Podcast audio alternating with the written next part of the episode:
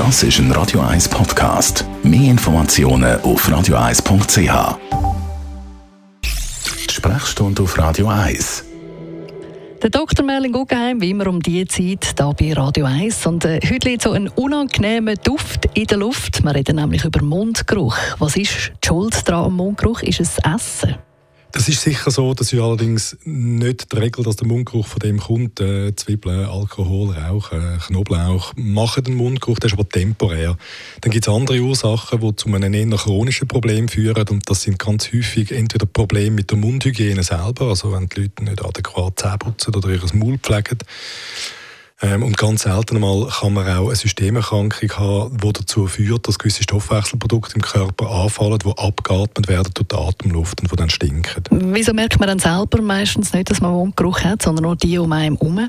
Das ist eigentlich ein relativ ein, ein gnädiger Prozess, den wir da haben und äh, betrifft nicht nur den Mundgeruch, sondern auch, wenn wir in ein stinkendes Umfeld gehen, dann fällt uns das initial auf und dann blenden wir das aus.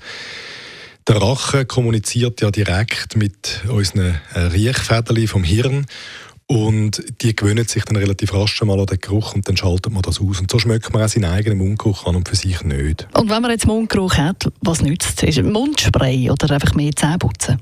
Wenn jemand chronisch Mundgeruch hat, dann ist der erste Gang sicher der zum Zahnarzt, der ähm, etwas über Zahnpflege, Zahnhygiene muss äh, instruieren, aber vor allem muss man Zahnfleischentzündungen, Parodontose abklären, weil wenn man das nicht macht, dann geht einem irgendwann einmal Zähne aus. Und Leute, die das wissen, wie das schmeckt, die in ihrem Umfeld so Personen haben, die tun diesen Leuten Dienst, wenn sie sie darauf hinweisen und sagen, schau jetzt, geh zum Zahnarzt, tu das angehen.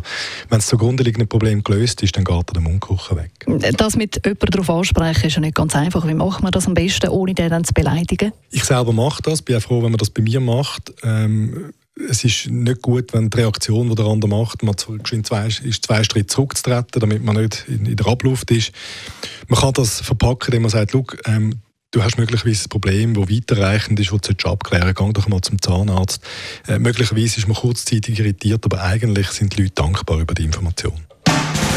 Der Dr. Merlin Guggenheim, immer um die Zeit am Montag und am Mittwoch da bei Das ist ein Radio 1 Podcast. Mehr Informationen auf radio1.ch.